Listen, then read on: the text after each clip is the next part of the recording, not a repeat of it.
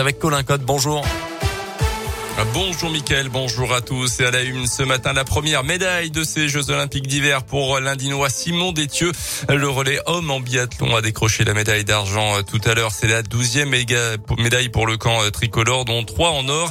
Notez quand même cette petite déception pour Tess le 2 ce matin en slopestyle. La skieuse freestyle médaillée d'argent euh, sur le Big Air il y a quelques jours a terminé à la septième place. Un grave accident de la route à Vigne dans la Dombe hier après-midi, peu avant 17h. Un tracteur et une voiture se sont percutés pour une raison encore Le conducteur du tracteur âgé de 49 ans a été pris en charge en urgence relative. Le conducteur de la voiture, un homme de 28 ans, a été désincarcéré et a été pris en charge en urgence absolue. Les deux victimes ont été transportées au centre hospitalier de Villefranche.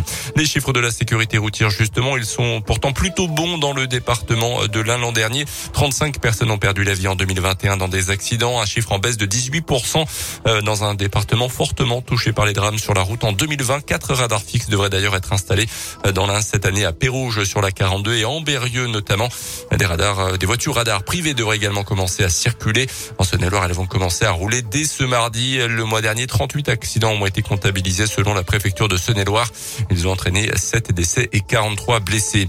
Plus légèrement du basket avec le huitième de finale de la Coupe de France ce soir entre la Gielbourg et Limoges. Ça sera parti à 19h. Un match à suivre en direct sur radioscoop.com avec la web radio Gielbourg. Et puis en foot, le match FBBV Crédit prévu jeudi à Verchères est euh, finalement reporté à samedi 19h.